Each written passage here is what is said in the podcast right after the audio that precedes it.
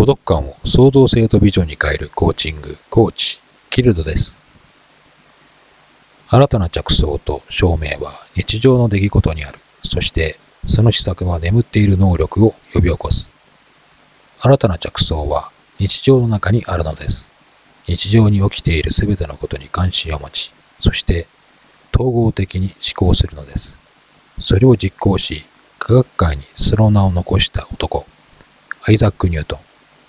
彼の名を知らぬ者はいないでしょう。科学者として彼の名は轟いてはいるのですが、彼の残した著書のほとんどは神学、聖書、予言書といった哲学書が占めていて、意外にも科学者よりも哲学者的だったのです。ニュートンは裕福な家庭環境で育ったわけではありません。彼が生まれた時、すでに父は死んでいたのです。養育費を得るため、母は再婚し、彼のそばから離れ、ニュートンは祖母の手によって育ちます。再婚元で母は3人の子供を産み、愛情に飢えた彼は家に放火して皆殺しにしてやると豪語していたのです。成長した彼にはさらに屈辱的なことが待っていました。親類にその才能を認められ、グラマースクールに入学することはできたのですが、体が小さく内向的だった彼は常にいじめられる自虐的な生活を送っていたのです。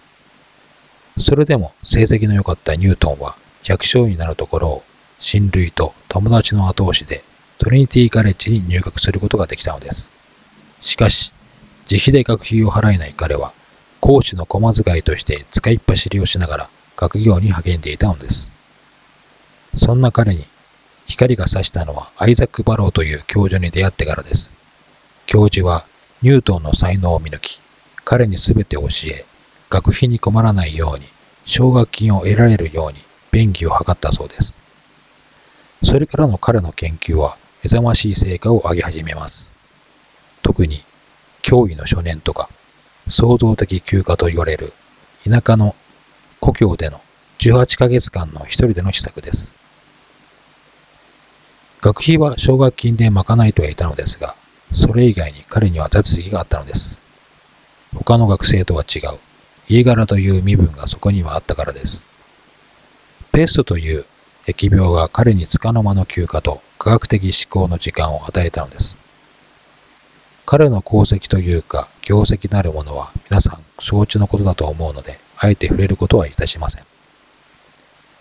彼は恵まれた環境にいたわけではありません。愛情に飢えていたのかもしれません。屈折していたのかもしれません。だが、彼は死と出会い、試作する時間を得て、自分の内側にある表には出てこない眠っていた能力を目覚めさせ、科学界にその科学的因果関係を証明したのです。